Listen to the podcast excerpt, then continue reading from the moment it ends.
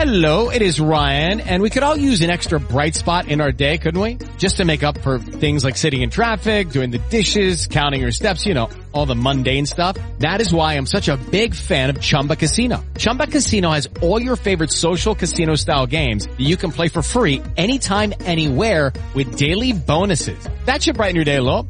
Actually, a lot. So sign up now at ChumbaCasino.com. That's ChumbaCasino.com. No purchase necessary. Group. Void were prohibited by law. See terms and conditions. 18 plus. Hello, it is Ryan, and I was on a flight the other day playing one of my favorite social spin slot games on ChumbaCasino.com. I looked over the person sitting next to me, and you know what they were doing?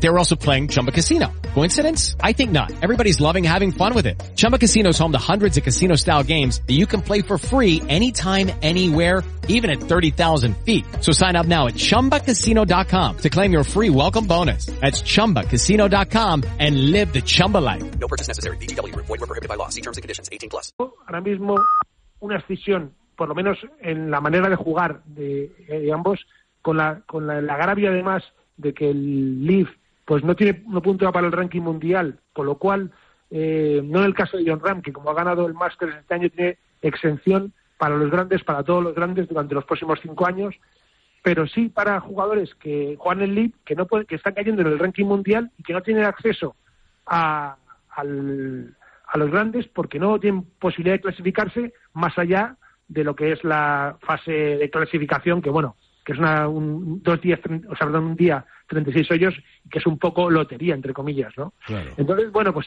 hay que dibujar, eh, hay que volver a, a- a reconstruir el puzzle del, del golf mundial y ver cómo queda.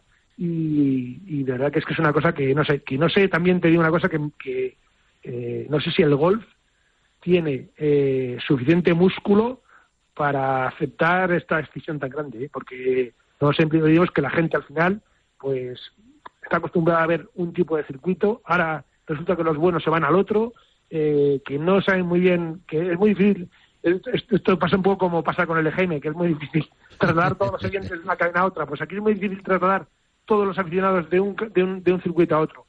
Realmente el, el- el golf vive un tiempo muy convulso, que evidentemente los dos ganadores son Ram, porque se ha convertido en el mejor el deportista mejor pagado de la historia, y, y el Leaf, porque evidentemente coge un jugador de una pieza, o sea, un jugador que ahora mismo mundial, marca, marca la pauta. claro. O sea, sí, probablemente sea el mejor jugador, o sea, probablemente sea el mejor jugador del mundo. Sí, hay dos ahora. Está él y está Bruce O sea, Koepka, sí. ¿no? Los dos. Sin pecar de de chauvinismo, Mm. eh, es verdad que, que Ram por, por cómo por cómo eh, juega, o sea, Ram eh, es verdad que si tú ves su- sus, sus top ten, o sea, quiere decir que siempre está ahí para ganar, eh, solo tiene unos números comparables al mejor Tiger. Entonces, bueno, hablamos del mejor jugador del mundo, Claro. a lo mejor Rory- para otro, otro será Rory McIlroy, yo no lo discuto, eh, y ahora te digo que vamos a ver ahí una situación realmente muy interesante y vamos a ver cómo se, se acaba, acaba esto, porque tampoco sería de extrañar que después de esto, pues igual el, el PIB retira la oferta del PGA Tour viendo las utilidades que hay y entra un fondo, otro fondo de inversión que no tiene nada que ver con Arabia. ¿eh? Eso no lo sabemos. Todo es posible. Bueno, felicidades por la noticia, Gerardo Riquelme. Gracias. Gran noticia, amigo mío. Gracias y buenas noches. Abrazo, chao.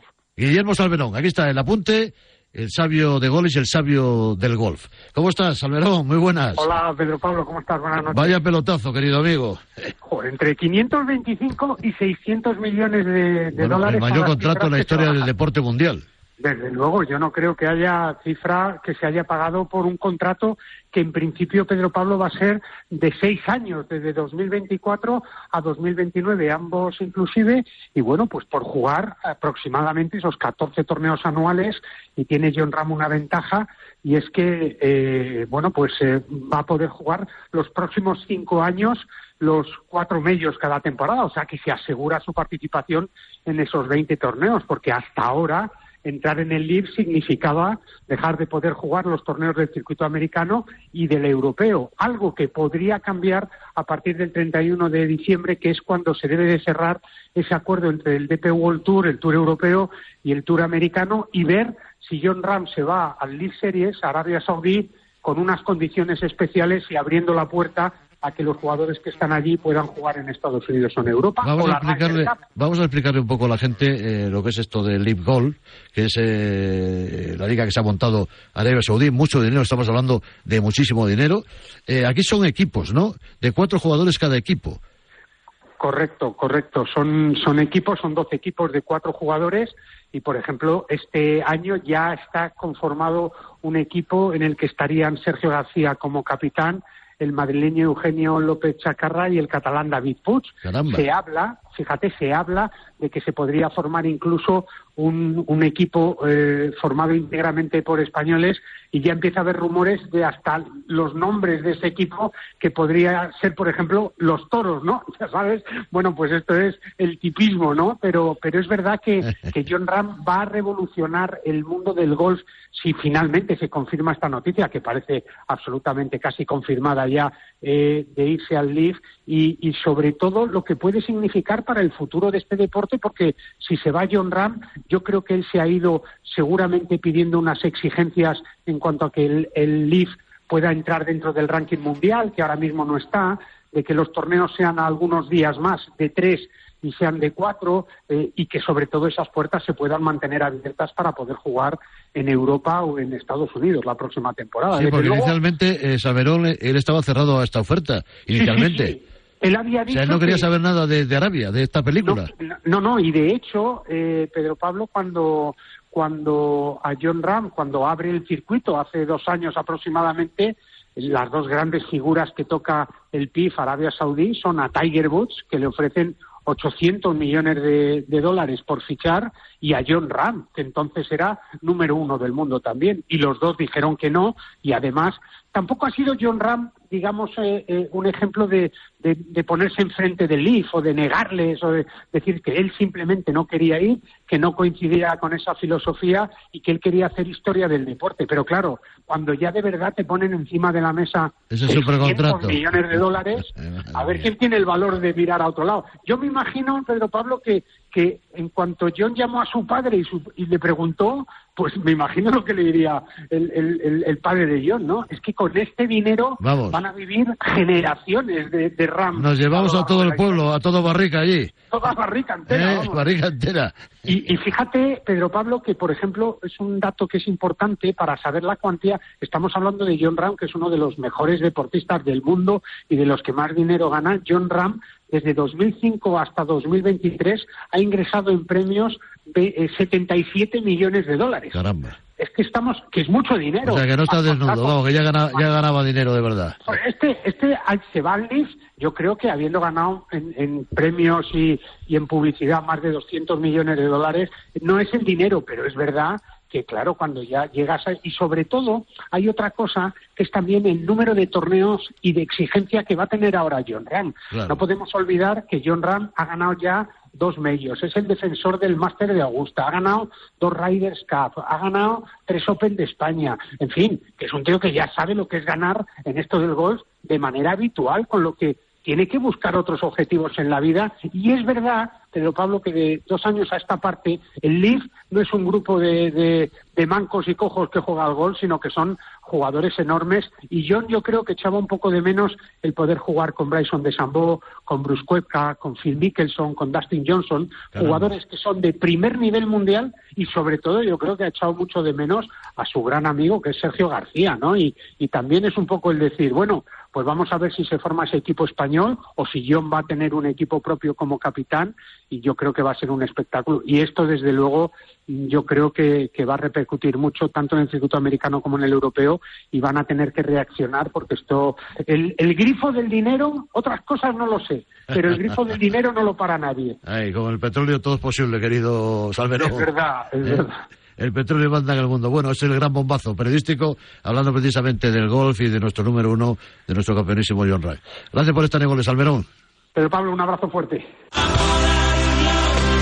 Sintoniza con Parrado, tu periodista favorito, cada noche a las once y media. Pura golosina deportiva.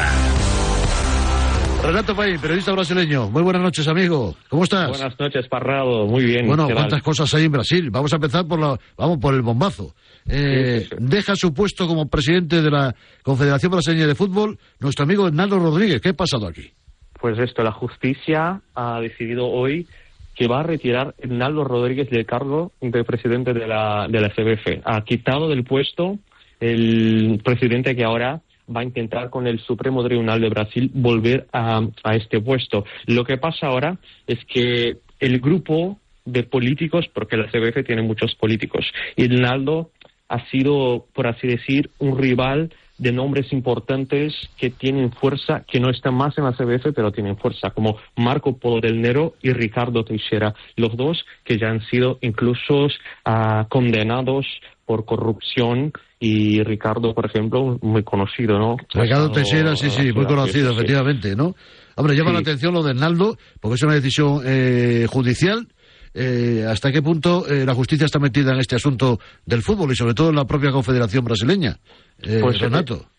Pues es que la justicia Pero, normal es ¿de, que no de- es la de- justicia de qué le acusan? ¿De qué le acusan a Hernando?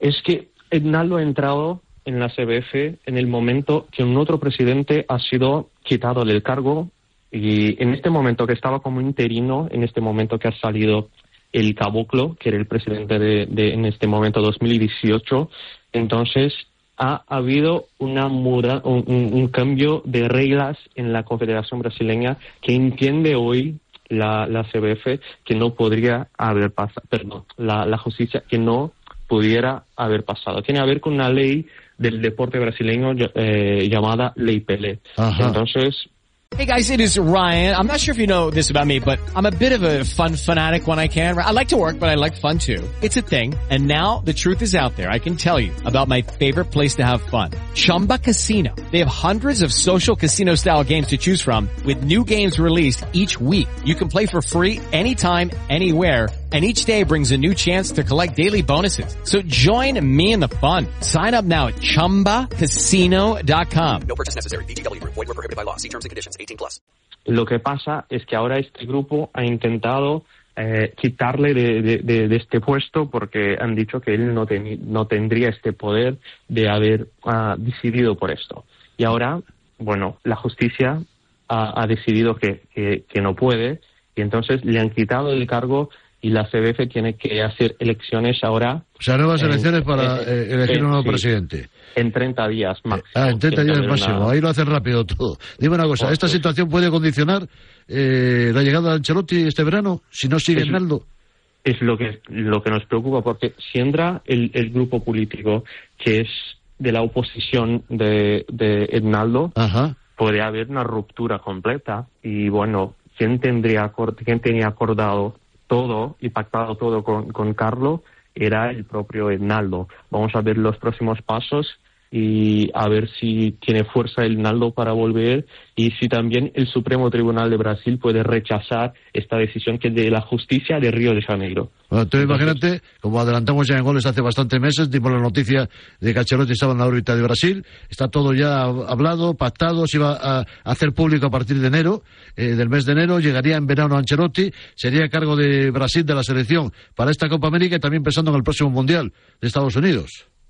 Efectivamente llega- llegaría pronto, ¿no? O sea, en algunos meses está todo en la visión de la CBF, todo ya, ya listo, pactado, es solo esperar. Ahora con la salida de Ronaldo, lo que puede haber es un cambio, una ruptura eh, que nos espera, ¿no? Incluso para Carlo. No sé cómo llegará esto a Carlo Ancelotti ahora y todas, Bueno, vamos a ver qué pasa en, estas próximas elecciones, porque a lo mejor Hernando eh, vuelve a la presidencia de la Confederación. Puede ser que sí, puede ser que sí, pero es una disputa muy fuerte. ¿eh? Claro, claro. Entonces nosotros tenemos miedo porque lo que pasa en la CBF es que, claro, como cualquier confederación, nosotros, las personas, la afición, no tienen ningún poder para que controle esto. No, no, no, podemos votar, ¿no? Y las personas que votan son un poco preocupantes ¿eh? y el miedo es que vuelva esta oposición de gente que es muy fuerte como Ricardo Teixeira y que sabemos su pasado no es nada digno. Que está condenado por corrupción, como dices, Sí, efectivamente. sí. Bueno, vamos a hablar de Hendrik, que ha ganado eh, el Brasilerao. Sí, la vez, ¿eh? Palmeiras, ahí está, el fichaje de Madrid que llegará este verano, el brasileño 9, el delantero. Sí, Hendrik ha sido incluso en este tramo final de Palmeras, que, que ha sido puntero solamente en los últimos partidos, en las últimas jornadas, a tomar este puesto de puntero. Y Hendrik ha sido el jugador determinante para que el Palmeras llegase a este título. Es importante decir que es un jugador que al inicio del año no tendría tantas oportunidades porque es un jugador muy joven y todavía tenía mucho por hacer, pero ahora está más hecho, ¿eh? Ha llegado a 11 goles en la competición, es un jugador que cada vez más tiene un físico más impresionante, está muy, muy fuerte y tiene también eh, algunas cositas ya más hechas de que el inicio del año. Y más importante de todo, Parrado, en este momento es que el psicológico del jugador ya está mejor. Porque ya está hablábamos Si te acuerdas tú, cuando, claro, cuando el Madrid mandó allí algún enviado especial para eh, controlar de cerca la situación que tenía Hendrik y al final parece que se ha solventado y solucionado, ¿no? Sí, sí, sí, tendría que, hablar con el psicólogo, ha llorado en el banquillo una vez y ahora todo solucionado. El jugador más, más centrado, un jugador más hecho, todavía tiene mucho por crecer. ¿Está más hecho, eh, qué piensas tú, eh, Renato, eh, que Víctor Roque o no? ¿O Víctor Roque ya está más hecho para poder triunfar en el Barcelona ahora que llega en este mes de enero al fútbol español? No, Roque llega más hecho, de momento, ¿no? De momento, porque tiene 18 años, ha jugado más, ha tenido, ha hecho más goles en el, brasileño Roque que, que Hendrik. Incluso ha, ha estado tres meses sin jugar por una lesión, ¿no? Y asimismo ha, estado enfrente de, de, de Hendrik. Los dos son muy buenos, ¿eh? los dos son muy prometedores, pero veo Roque a día de hoy más hecho que Hendrik, pero Hendrik tendrá todavía unos seis meses, ¿no? Un poco más. Y llegará al Madrid creo que en agosto, porque probablemente estarán los Juegos, ¿no? Olímpicos. Claro. Entonces va a retrasar un mes probablemente la llegada de Enrique al, Real Madrid, pero veo Roque con un potencial muy grande de llegar al Barcelona, no sé, yo veo la situación muy crítica porque lo que sabemos desde Brasil es que así que Gaby se ha lesionado, se ha, Xavi ha presionado muchísimo para que Roque llegue lo más pronto posible. Claro, es que le hace falta, por eso te digo. Gracias a la lesión de Gaby aparece ya en escena Víctor Roque, ¿sabes? Esa es la clave de esta historia, ¿no? Y vamos, y vamos, a ver si triunfa de verdad. Sí, es que Roque eh, después de Neymar, es el jugador que llega con los mejores números de Brasil eh, comparativamente. O sea, llega mejor que Vinicius, llega mejor que Rodrigo, llega mejor que Alexandre Pato, llega mejor que Gabriel Jesús. Entonces, es un jugador que, que yo veo con un potencial muy grande. Y Hendrik ahora ha empezado a marcar goles. Ha estado eh, como pieza importantísima de este equipo de bomberas que es puntero en el Brasileirão y probablemente estará en la Libertadores muy fuerte el próximo año. Entonces se espera también que pueda crecer en este tramo inicial del año, del próximo año, y así llegar más hecho también. Espero con Carlo o sin Carlo Ancelotti que Seguiremos de cerca esta noticia que es muy importante, Renato. Seguiremos de cerca esta noticia que es muy importante para ver el futuro del italiano. Bueno, noticias frescas. Vía Brasil. Renato Paín, ahí estamos, querido amigo. Gracias por estar en goles. Un abrazo, Parrado. Conecta con Parrado, el periodista de la minoría maravillosa. Pablo Polo, aquí está la doble P de marca. Querido amigo, buenas noches. Buenas noches. Oye, esto el PSG cada día tiene más dinero. no solamente ya lo que tiene eh, Qatar Sports, sino ahora el socio que se ha buscado. Bueno, pues eh, mira, esto es una, una negociación que lleva tiempo y, y, y al que la IFI lo había, lo había anunciado, que iba a entrar un nuevo, un nuevo inversor, propietario minoritario, porque hay que destacar que el PSG mantiene pues la mayoría de la propiedad del club, pero bueno, esto como te digo, al lo había anunciado hace ya, hace ya tiempo, se ha hecho oficial, lo ha hecho oficial el club, eh, es Arctos Partners, esta, este fondo estadounidense eh, tiene mucha experiencia ya en clubes deportivos, tiene eh, participaciones en equipos de la NFL, en equipos de la NFA, en escuderías de, de Fórmula 1 como Aston Martin. Y bueno, eh, podría llegar, podría llegar. Ahora mismo no se ha hecho con la propiedad del club, el 12,5% del club es lo que ha trascendido, pero ahora mismo en ese acuerdo no llega, no alcanza esa cantidad, pero el objetivo es, si se cumplen algunos eh, como digo, objetivos del acuerdo, que podría llegar a alcanzar esa cantidad. En un club, eh, pero Pablo, valorado en un 4.250, 4.300 millones de euros. Imagínate tú qué dinero. Pues qué pasta, hacemos ¿eh? Por- cálculos del 12 por cinco- 12,5%, pues sí, puede ser que sean en torno a 600, ¿no? 550. Pero ya te digo que es importante resaltar que ahora mismo el acuerdo no alcanza ese 12,5%. Puede que en un futuro sea así, pero de momento, de momento no. Es verdad que es una operación muy importante para el PSG porque, bueno, ellos eh, llevaban tiempo buscando una estrategia un poco más aperturista, quitarse ese cartel de, de PSG Qatar exclusivo y, bueno, es verdad que este esta, este club, este, este, este fondo estadounidense tiene mucha experiencia también en, en clubes y en explotación de estadios y hay que ver eh, qué va a ocurrir con el Parque de los Príncipes, porque yo creo que es el gran reto, el próximo gran proyecto después de la última, de la nueva ciudad deportiva de Poissy, que es, es, mm, yo creo que con la de Real Madrid, después, después de la del Real Madrid, yo creo que es la más, la más eh, importante a nivel de instalaciones y de infraestructura. Y el Parque de los Príncipes, bueno, pues es una, un asunto ahí pendiente que quieren quedarse con el estadio en propiedad, el ayuntamiento no se lo quiere vender y si al final hay que ir a por un nuevo estadio, eh, bueno, pues eh, este fondo norteamericano eh, sería eh, sería una, una vía, ¿no? Para impulsar ese, ese nuevo estadio y ese nuevo proyecto. Bueno, es la idea hacerse propiedad de alguna forma con el Parque de los Príncipes para una profunda reforma y también, eh, tú, tú fíjate lo sorprendente que es, este, el, el PSG o Qatar compró eh, el equipo parisino en el 2011 por 70 millones de euros. Fíjate ahora mismo el valor que tiene, yo creo que es el, el valor más alto que tiene un club en el mundo, el, el PSG. Bueno, sí, en los, los últimos, a, los- a lo largo de los últimos años, eh, eh, en, todos estos informes eh, económicos de distintas consultorías, de Forbes, eh, sobre todo, pues eh, siempre aparece el PSG como el, uno de los clubes que más ha crecido en los últimos años. Es lógico, eh, también se ha invertido muchísimo más que en ningún otro club, pero es verdad que eso también eh, ha revalorizado el club. eh, un club que que antes de la llegada de Qatar pues no tenía jugadores de este cartel, que vino Ibrahimovic, eh, pero bueno, eh, vino jugadores muy importantes y luego sobre todo el salto a raíz de Neymar, después de Mbappé, luego Messi, eh, en fin, todo esto ha, colocado al club en, Ha revalorizado en mucho el, también, PSG, ¿no? Claro. también tiene una ciudad muy importante detrás, es verdad que no tiene la historia de los grandes clubes, pero tiene un, un capital importante que es París, eh, que a nivel de imágenes es muy importante y, y, bueno, jugadores que que le han colocado en otra en otra en- a otro nivel y, que bueno la verdad que el club aunque no haya ganado la Champions bueno pues ya solo es un habitual no en eh, es verdad que muchas veces ha en octavos pero a lo mejor juega una final ha jugado una semifinal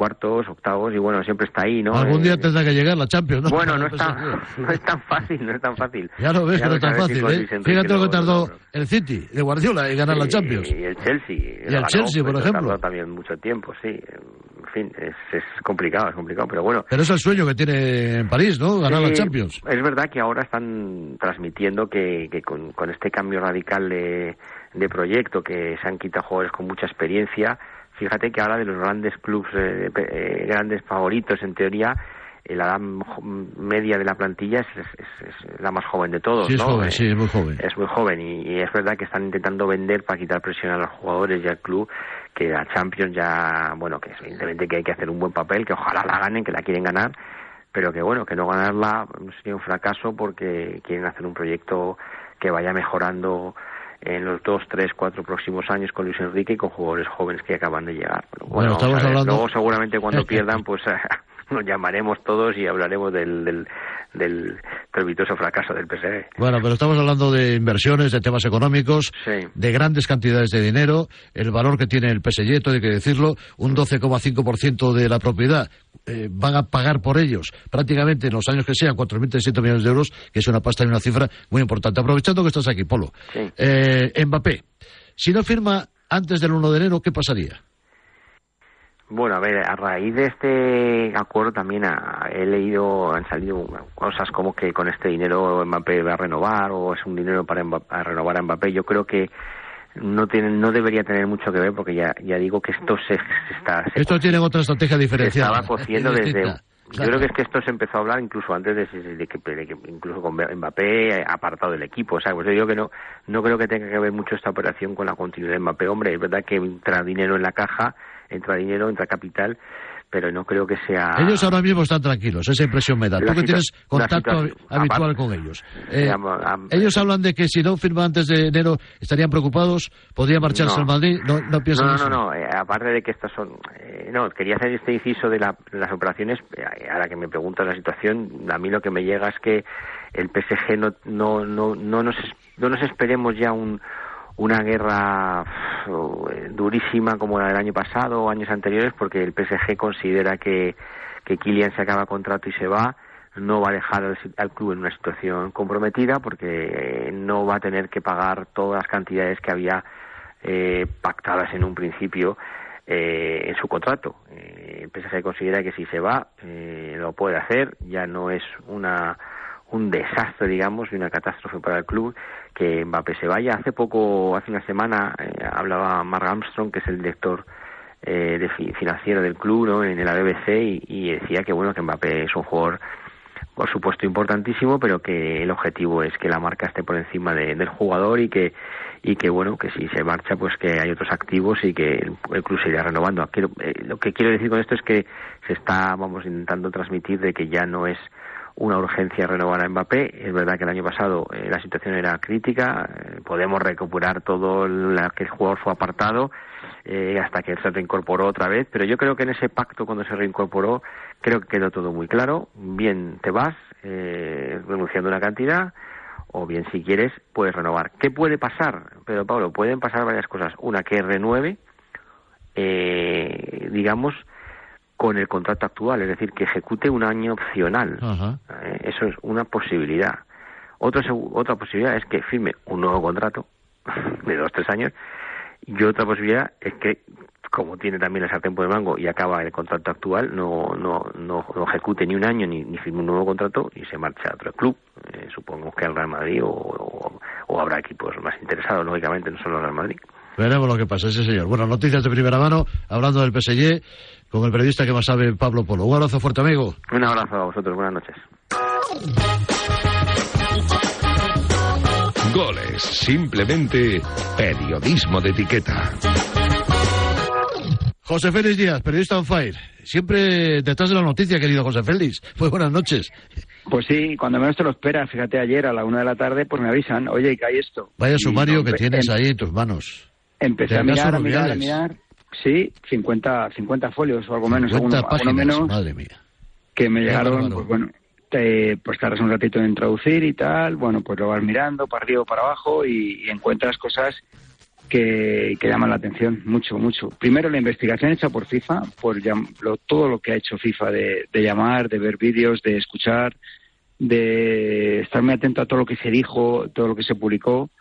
Y luego, pues evidentemente, las reacciones primero o las justificaciones de Rubiales un poco peregrinas y también las conclusiones que, como hemos podido ver, han sido muy duras a- alrededor de la figura de Rubiales. Bueno, ha dicho cosas sorprendentes que ahora vamos a intentar eh, contar, José Félix. Eh, este comité de disciplina lo, lo dirige, o este informe lo ha hecho el colombiano Javier Iván Palacio.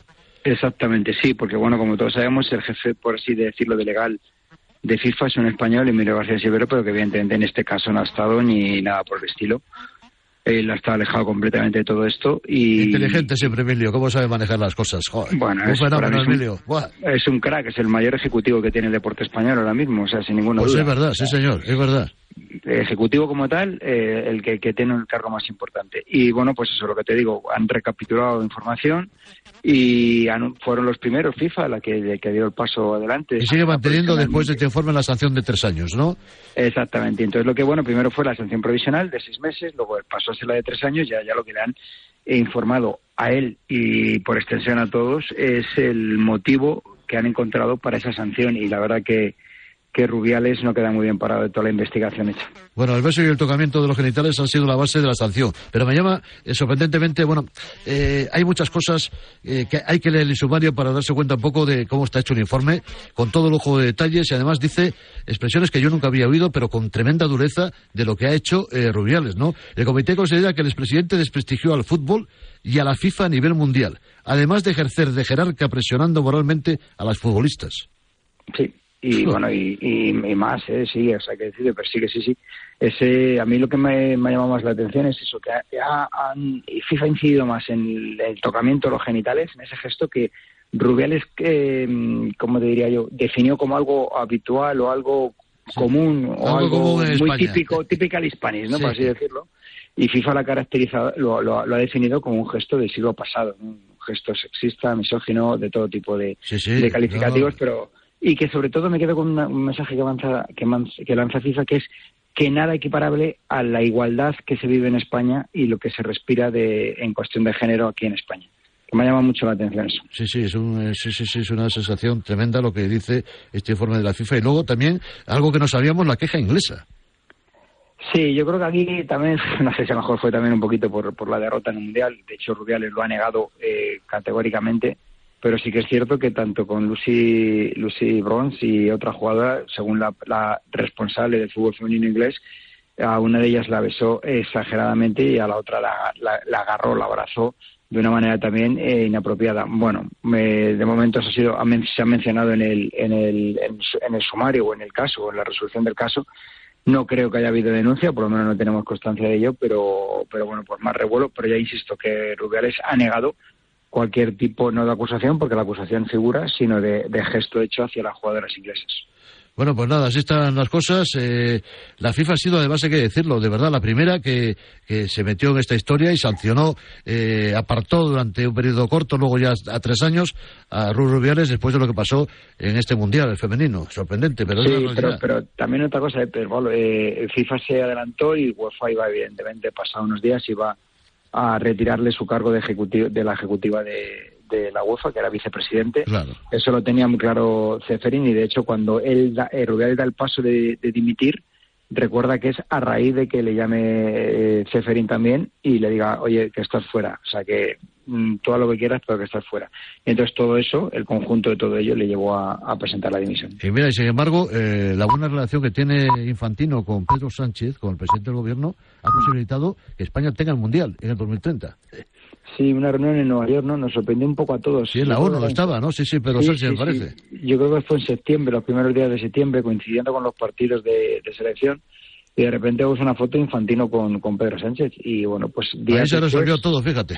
Bueno, dos semanas después se anunció el Mundial. O sea, se anunció el Mundial de 2030, se anunció el, del Mundial- el del Mundial 2034. O sea que, bueno, pues fue un paso, evidentemente, que a la, a la larga se ha demostrado que es decisivo. Siempre felicidades por tu trabajo, querido José Díaz. Un abrazo Nada, fuerte, un amigo. placer. Muchas gracias. Un abrazo para todos. Chao, chao. Es la hora de su deportivo favorito. Goles, la hora de Pedro Pablo Parrado. Ahí Varela, Agustín, Sevilla. Muy buenas noches. Hola, ¿qué tal, Parrado? Buenas. Oye, esto del partido a las cuatro y cuarto, un Betis Madrid, a mí me, me sorprende. No me gusta la hora nada.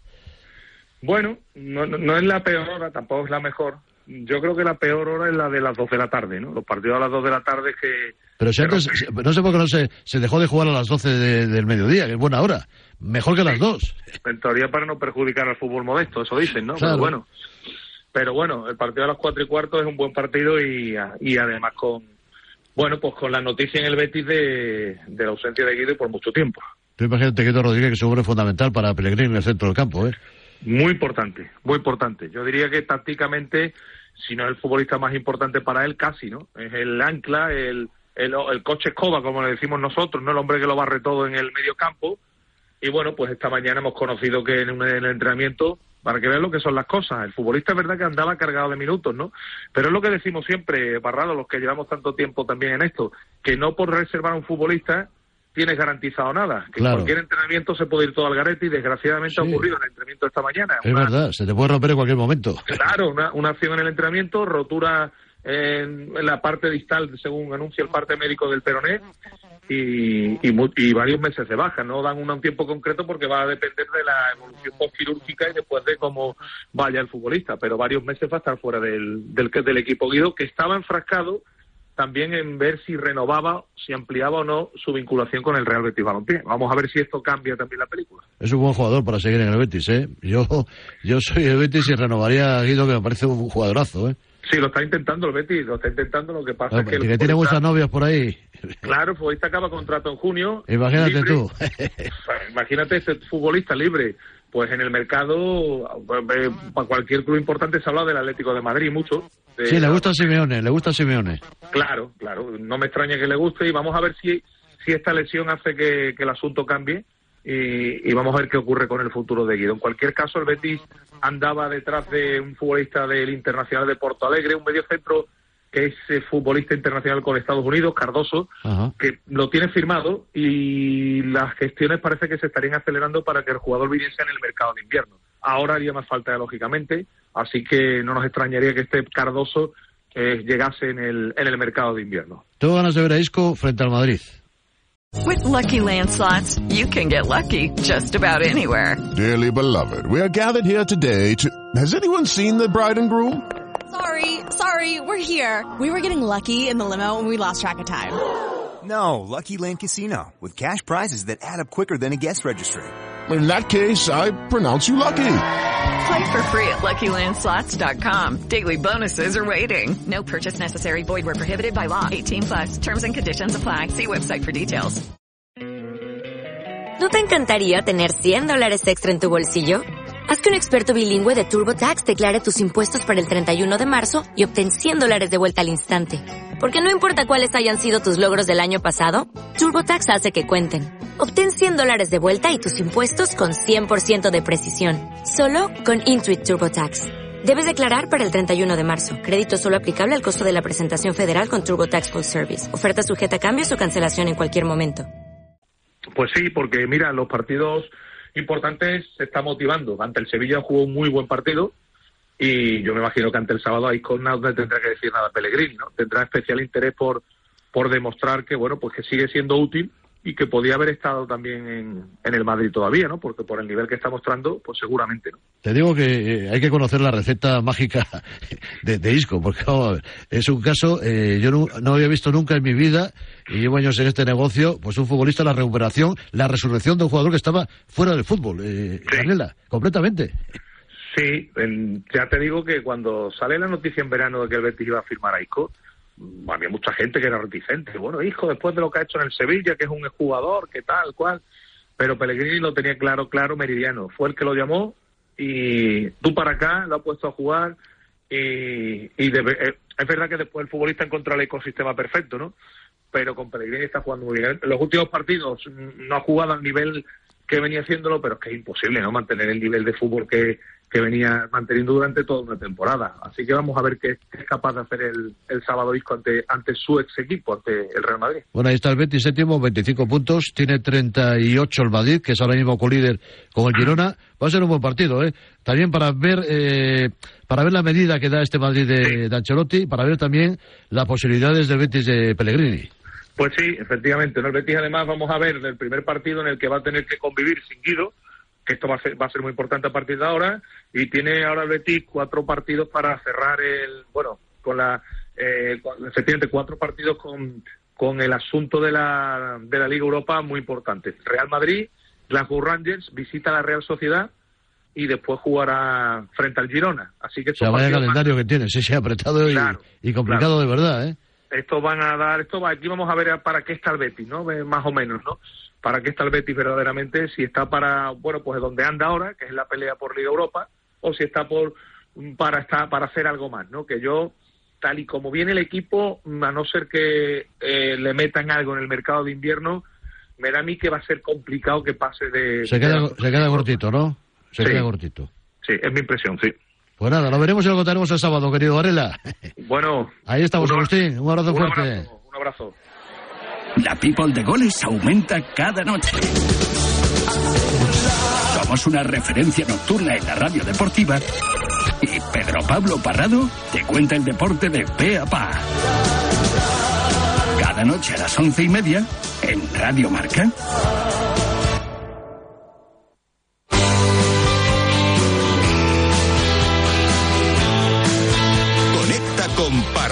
El periodista de la minoría maravillosa. Don Roberto Gómez, muy buenas noches, bienvenido a Goles. Amigo Maestro, mío. maestro, hermano y referente, Pedro Pablo Pérez Parrado. Qué grande. Bueno, vamos a contarle al People de Goles las claves, cómo se hizo el fichaje de Brian Zaragoza por el Bayern de Múnich. Roberto, a ver. Bueno, esto es... ¿Cómo empezó esto? ¿De qué manera empezó la Bueno, eh, esto eh, com- eh, comenzó hace aproximadamente un, un mes cuando entra en contacto el responsable técnico de, de- del Bayern de Múnich con Fran Porras y Salvador. eh, Zaragoza, que es el padre de- del jugador, eh, son los responsables, eh, tanto el padre como mi amigo Fran Porras, de la gestión que han realizado. Antes era García Quirón el que tenía eh, la representación de... Sí, eso de- me dijeron que era, Sí. eh, pertenecía a la escudería de Sí, sí, Quilón, parecía de nuestro amigo García Quilón, pero luego eh, hace tres, cuatro meses, es, en, repito, Fran Porras y, y Salvador. El solamente ha habido un equipo. Solamente ha habido un equipo español, dos equipos españoles que han mostrado cierto interés, pero yo creo, mm, Pedro Pablo, más que Llamaba para- la atención, que fíjate tú, con la... para cubrir, para Podría cubrir- cerrarse una operación económica eh, Elevada. asequible, asequible Claro, para claro. un equipo español, pero Claro. sin embargo, eh, ninguno apostó por este jugador. Ninguna, ninguna. Y entonces, eh, bueno, pues... ¿Qué equipo será, Roberto? Eh, los equipos son el Atlético de Madrid y el Barcelona. Los dos únicos equipos que, eh, bueno, hola, oye, ¿cómo está esto? ¿Cómo está? Vale, Vale, muy bien. Oye, pues ya hablaremos. Nada más que eso. Entonces aparece eh, el- la, la Bundesliga. El equipo más interesado en un principio era el Leipzig, el antiguo Red Bull. Era el equipo, y que además ha sido rival de, del Real Madrid en la fase de clasificación eh, en, la, en la Champions. Ese ha sido el primero.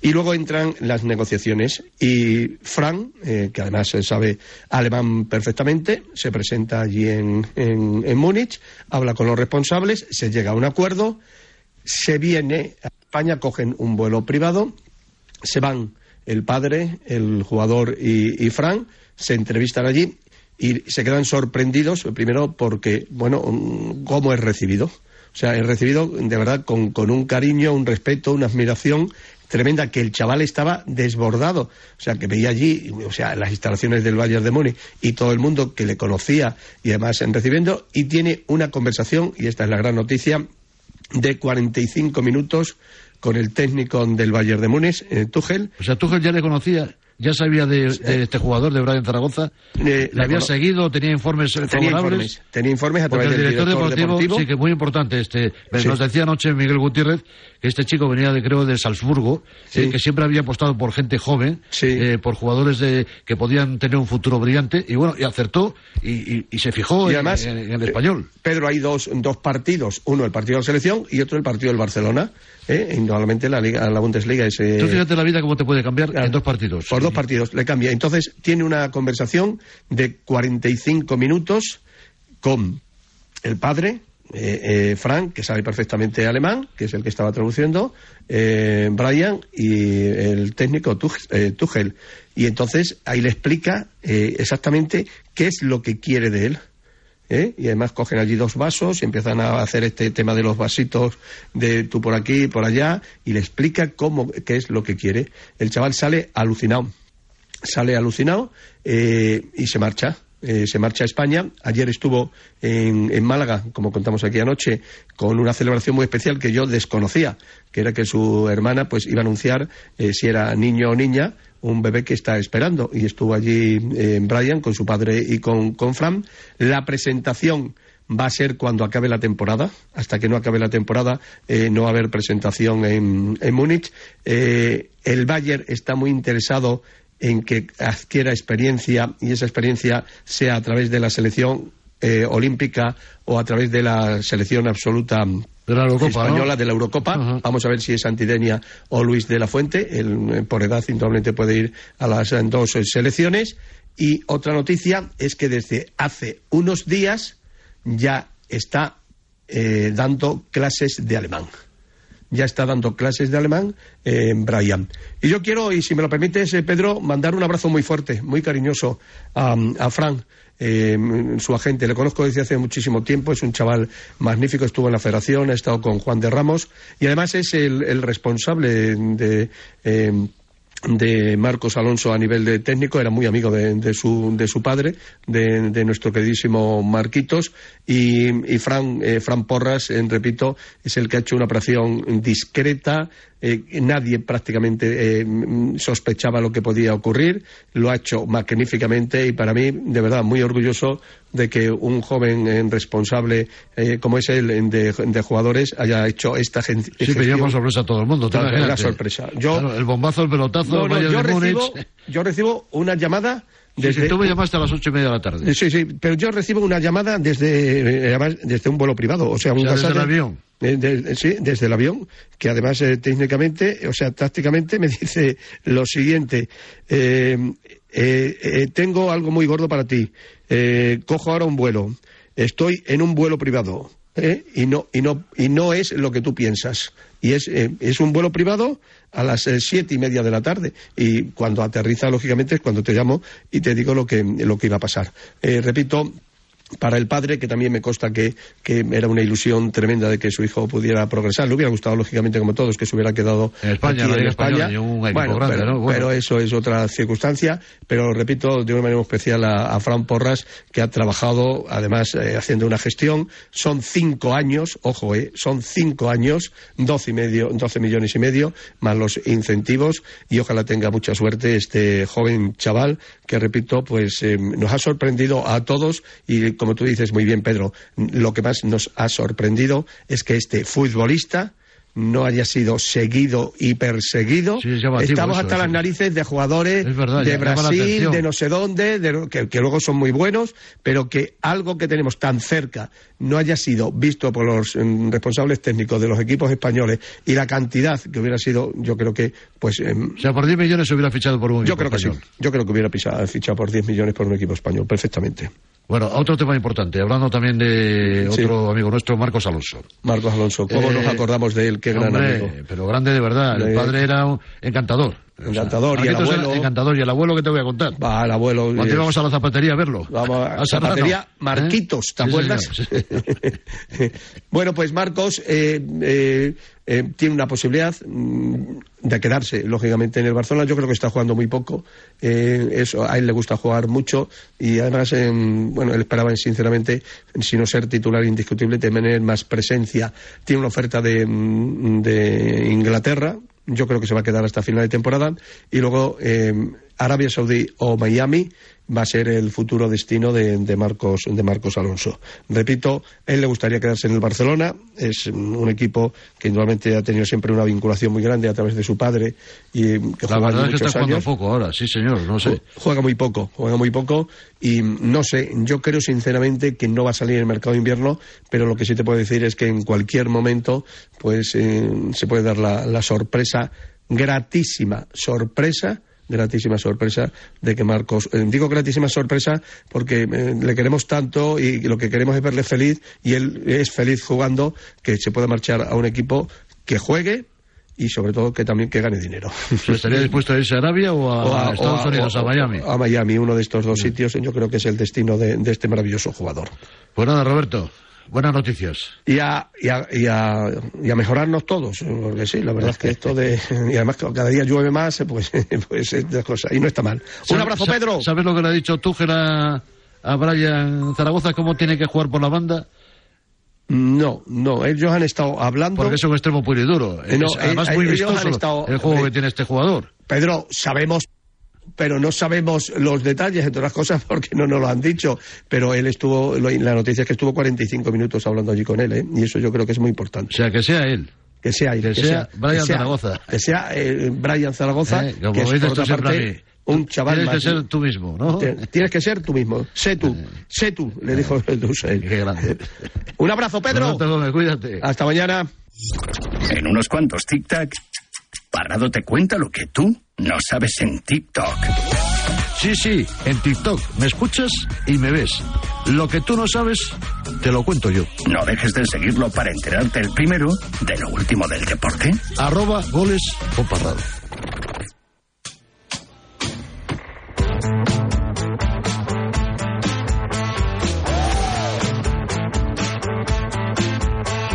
Irati Pra, aquí está el gurú de la Premier, sin ningún tipo de dudas. ¿Cómo estás, Irati? ¿Qué tal? Buenas buenas noches. Bueno, vamos a hablar eh, qué le pasa a Guardiola, qué sucede con el City. Cuatro partidos seguidos sin ganar. Sí, cuatro partidos seguidos en Premier sin ganar. Y Eh, sin Rodri. Y sin Rodri en tanto, el... se nota Rodri en este equipo, con los jugadores que tiene. Sí, porque, a ver, el empate ante el Tottenham, por ejemplo, fue un partido en el que el City mereció ganar, estaba Rodri en el campo, y el partido ante el Vila, hace unos días, sin Rodri en el campo por sanción, el, el equipo de Emery le pasó completamente por encima, ¿no? Entonces, sí, no es casualidad. Cuando no está Rodri, sufre muchísimo el Manchester City. Entonces, tiene una Rodri dependencia, podríamos Sí, sí, decir. le falta el timón del equipo, es Sí. curioso, ¿no? Sí. El bueno de Rodri. El duelo de españoles el otro día, dices tú, entre el Vila y el City, ¿no? Guardiola, eh, Emery. Le ganó Emery y es que le pasó por encima. Sí, sí, sí, no, la verdad es que fue un partidazo tremendo del equipo de Unai Emery, que bueno, sí es un equipo con inversión, evidentemente, que ha fichado grandes jugadores, pero que aún así está muy lejos en plantilla y en equipo de lo que es el Manchester City, que es el vigente campeón. Tiene un mérito enorme lo que está haciendo, 14 victorias consecutivas en casa, es el mayor récord de la historia del club, aunque no el mayor récord de la Premier, que lo tiene Jürgen Klopp con el Liverpool, más de 20 triunfos, pero vamos, o sea, tiene al equipo afianzado en puestos de Champions, tercero por delante del Manchester City ahora mismo, lo que es esto, de tercero por delante del City con igualdad de partidos. Y bueno, eh, algunos pensando, puede hacer un Leicester. Irati, y te quedas sorprendido. A seis puntos del Arsenal, que Sí. es ahora mismo el líder de la Premier. A cuatro del Liverpool segundo. A dos del Aston Villa, que es tercero. Y está cuarto ahí. Por delante Sí. del Tottenham, que tiene 27, ¿no? Y y United, que parece que, que, bueno... Fíjate, ahí está Tenag, ¿eh? Sí, sí, por eso ha acelerado un poco eh, el ritmo. El United, que estaba no estaba dando ni una. Era lamentable el juego del equipo de, de Manchester, el otro equipo de Manchester. Y bueno, lo de Teja va a seguir, pero aquí la clave está en el- un escocés. Sí. A mi ídolo, McTominay, ¿eh? Sí. ¿Cómo le llaman ahora? Mactominaldo. ¿Qué te parece? Mactominaldo. Es buen apodo, ¿eh? No, a ver, McTominay, que además nosotros lo conocemos muy bien porque estaba en el grupo de la, la clasificación para la Eurocopa de España, fue uno de los máximos goleadores de la fase de clasificación para la Eurocopa tras eh, Lukaku y, y, y Haaland, de hecho. Y es el pechiche además del United. Sí, y es el Pichichi de United, ¿no? Entonces, bueno, a ver, está renaciendo. Es verdad que al mismo tiempo, dentro de una semana, puede llegar la eliminación en Champions, pero se agarra, ¿no? A los resultados de, de Premier y United. A ver, el City hay que decir que es verdad que hay mucho anti-Pep, ¿no? Ahora mismo, pues evidentemente, echándole en cara los resultados, pero hay que decir que el año pasado estaba más lejos del Arsenal. Y luego remontó. Es decir, que esto es muy largo, todavía queda muchísima Hombre, Premier. Y tiene grandísimo equipo. Sí, yo creo que sigue siendo el gran favorito. jugadores. Creo que sigue siendo el gran favorito a ganarla. Si no se desinfla el Arsenal, efectivamente el City siempre está ahí. ¿Y Sí. el Liverpool qué opciones Eso le te iba damos a decir, digo, ojo al Liverpool. ¿Qué opciones le damos al Liverpool esta temporada, este año? Yo sigo sin creerme, o sea, veo mejor a Arsenal que a Liverpool. Si me dices de cara a quién le puede pelear al City, creo que es un equipo más maduro.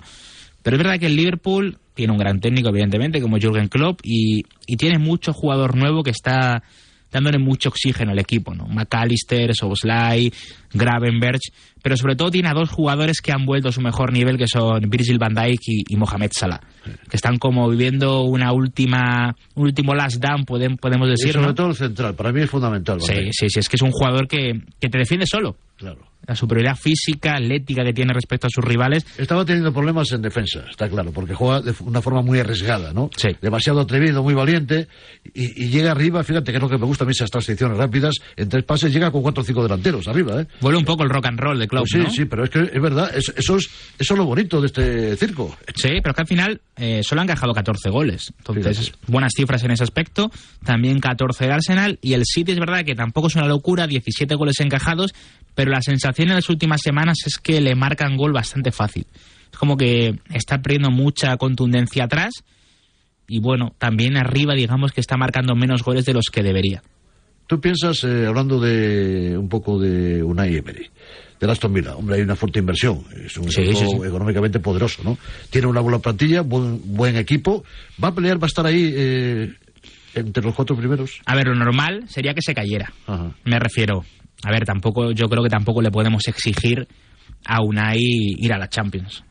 Porque al final sí es una fuerte inversión, pero no es superior a la de los que lo rodean. Es una fuerte, pues un equipo de la Liga Española puede pensar, es una fuerte inversión, sí. Pero para la Premier, pues es lo normal. Pero ves equipos aquí que te llaman la atención, que son equipos de clase media, ves el Brighton, ves ahí el... Claro, pero es que te digo una cosa, el Che- Fulham, Chelsea, Newcastle, United, que el- está el por detrás. Tottenham, han invertido Claro. más que el Aston Villa. Claro. Entonces lo normal es que el Aston Villa llegue un momento en el que se caiga. Pero bueno, el objetivo de, de Emery, lo dijo cuando llegó, es un título y meter al equipo en Europa. Ya metió el equipo en Europa, está jugando la, la Conference y vamos a ver ese título. Si llega una Copa, la propia Conference, pero evidentemente meter al equipo en Champions sería equiparable. Vamos, yo creo que preferirán meterse en Champions a ganar la Copa, por ejemplo. Aunque hay que recordar que la FA Cup, por ejemplo, tiene una mística tremenda en Inglaterra, ¿no? Entonces, bueno, a ver, yo creo que están disfrutando de lo lindo. Eh, el ambientazo que había el otro día en Villa Park ante el City era la tremendo. Copa inglesa sí que tiene mística, de verdad. Sí, sí, sí, no, la, FA, la FA Cup hay mucho Siempre la respeto por la FA Cup, la verdad, mucho, mucha tradición. Eh, la, la otra esa de la, La Copa de la Liga, sí. eh, la Curabao, ¿eso cómo se llama? Ahora, bueno, ahora ten- creo que tiene otro patrocinador. No Sí, recuerdo que, no, creo que no paga Radiomarca, así que no lo voy a decir. Pero Copa de la Liga, sí. La Copa de la Liga. Bueno, eh, el gran fiasco, el Chelsea de Pochettino.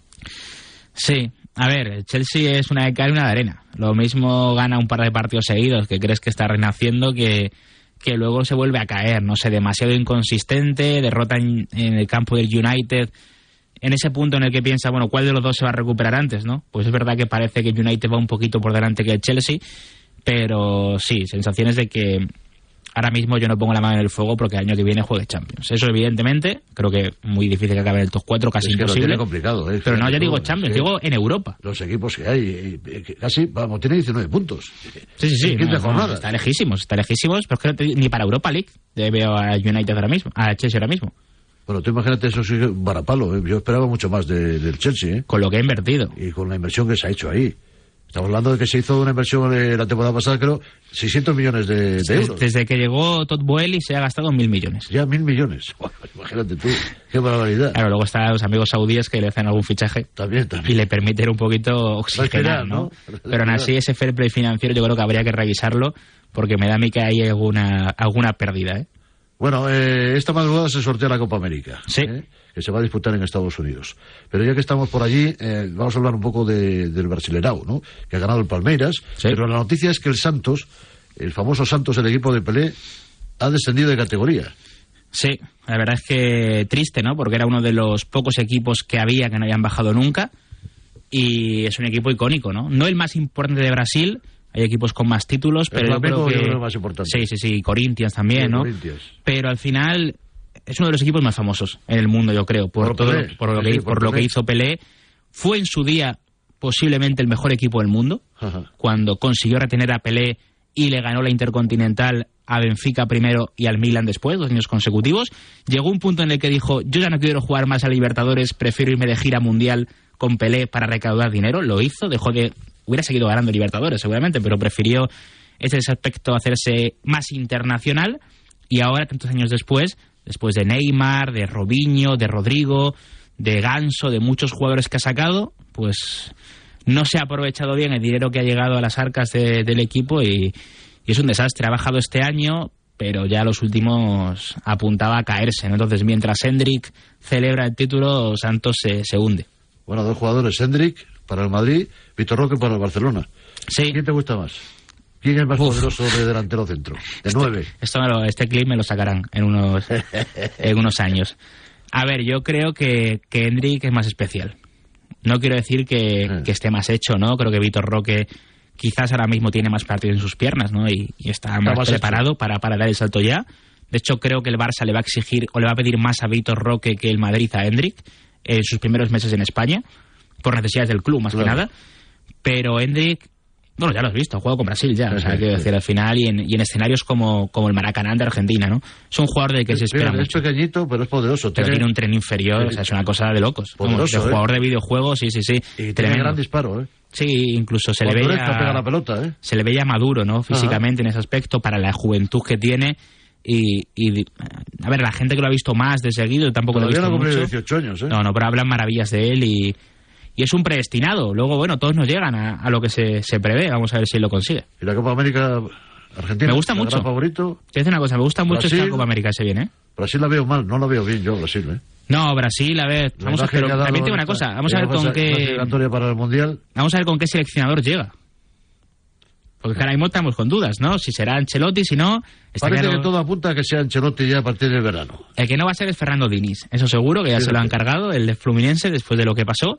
Y vamos a ver quién llega en marzo, ¿no? Quién se hace cargo Pues de esos amistosos. hablaban bien de este entrenador, ¿eh? Fíjate que Sí, no, en el Fluminense lo ha hecho ¿eh? tremendo, pero como en Brasil ha naufragado. Y el portugués que se ha ido de allí, ¿no? Sí, el. Ferreira se va a ir a... No, a Qatar. ¿A Se va a Qatar? Qatar, al Al-Sadd, al ex, al ex equipo de Xavi. Imagínate. Después de ganar el Brasileirao. No, pero digo, me gusta mucho la Copa América porque creo que han hecho bien unificando eh, Conmebol y con CACAF. Va a ser una. Copa América con más equipos. eh, En Estados Unidos se va a jugar. Sí. Y creo que a nivel de competitividad, pues ver a México, a Estados Unidos, a Canadá, creo que va a permitir ver una. Creo que los favoritos, evidentemente, son Argentina y América va a Brasil. ser un aperitivo para el próximo Mundial, Sí. ¿no? Y ojo al Uruguay de Bielsa, ¿eh? También, ¿no? Ojo al Uruguay Sí, sí, de yo- Bielsa, que está jugando muy bien a fútbol. No, no, a mí me gusta. Bielsa es un entrenador para dos años.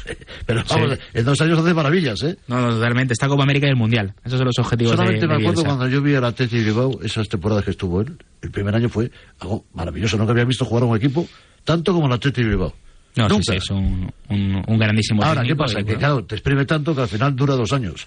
Bueno, aquí por suerte para, para los jugadores es como que los vas, los vas exprimiendo poquito a poco, ¿no? En los, en los talones FIFA solo. Así que, no, pero me tengo muchas ganas de Uruguay, de esa Copa América, que bueno, pues va a coincidir con la Eurocopa. De hecho, recordemos que es Claro. el mismo día. No la misma hora, pero el mismo, el mismo día es la final. De Eurocopa primero y después Copa América. Pues nada, Irati Pras, nos hemos dado una vuelta rápida por el mundo. Eso es, un placer. Un placer, hasta luego.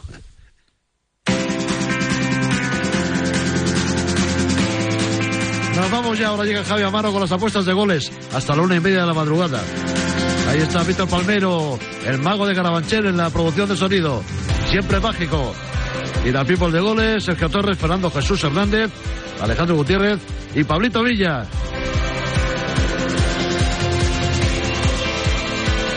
Mañana más, misma hora, misma sintonía, ya lo sabes. Adiós, people.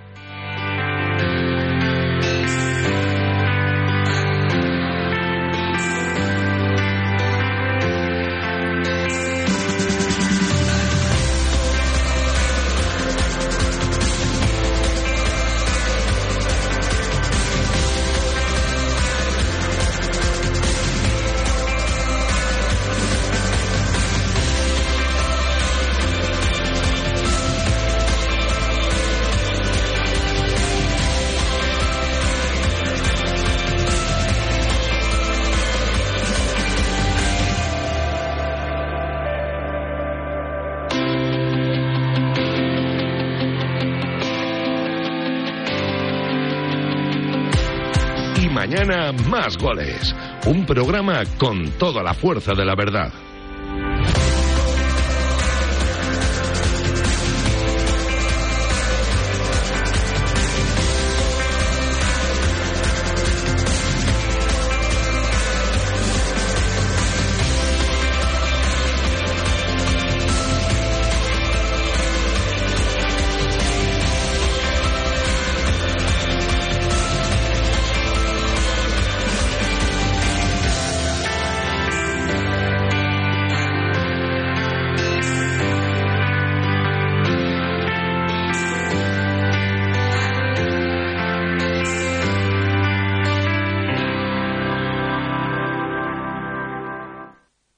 Has escuchado la repetición de Goles, la hora de Pedro Pablo Parrado. Acaba la noche marca. Te dejamos con la programación de hoy.